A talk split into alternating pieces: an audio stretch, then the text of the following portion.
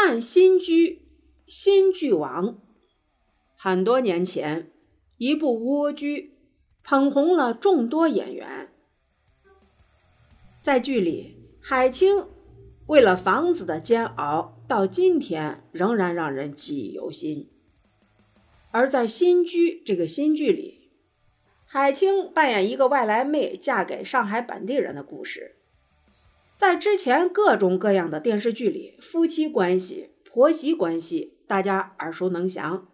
但在这部新剧里，阐述的是一种新型的家庭关系：一个外来媳妇儿和一个大龄的、高薪的、优越感十足的大姑姐，他们之间的关系迸发出新的矛盾。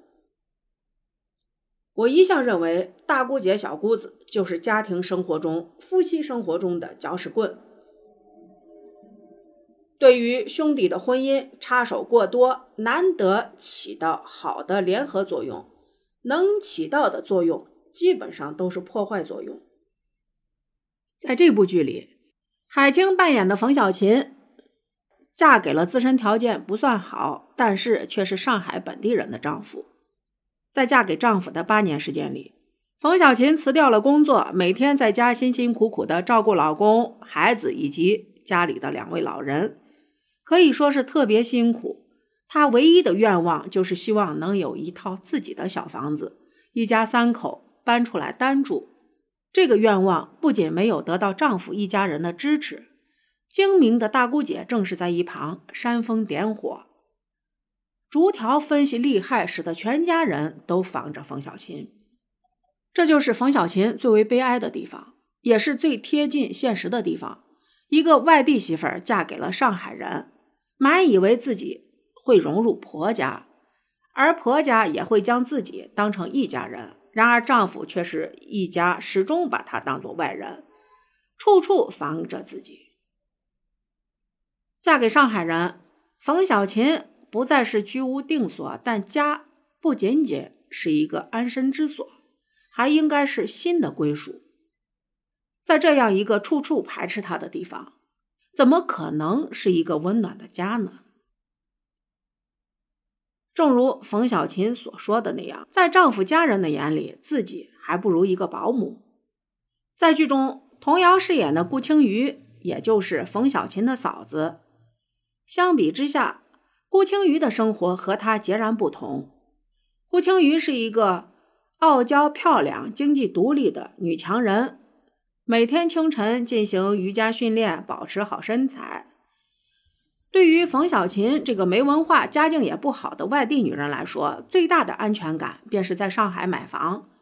于是她把希望寄托到丈夫和儿子身上，渴望有一天买房之后，儿子能上好学校，还能把老家的父母和弟弟也一块接过来住。冯小琴虽然有买房的梦想，但是这个梦想对她来说遥不可及，因为她的丈夫顾磊是个月薪平平，而自己仅仅是一个家庭主妇，所以她打算怂恿丈夫顾磊向她姐姐顾青瑜借钱。为了让自己更加顺利的借到钱，她还编好理由让丈夫熟记于心，尽管准备的如此充分。顾青瑜还是看出了马小琴的心思。作为土生土长、事业获得成功的上海大龄女青年，顾青瑜骨子里透着股优越感，自然瞧不起冯小琴这个外地媳妇儿，也很清楚她心里的小九九。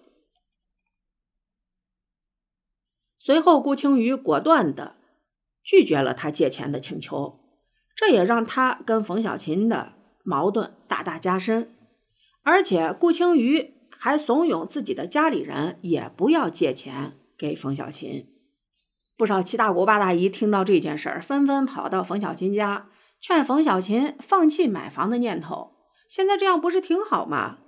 冯小琴终于爆发，生气地说：“我想不明白，怎么这么多人不让我买房？我冯小琴只想拥有一套自己的房子，我碍着谁了？”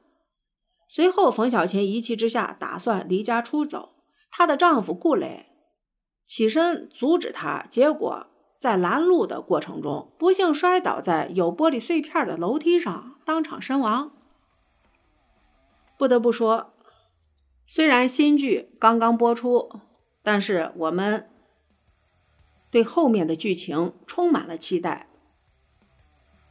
在这里我就不剧透了我们一起追剧吧。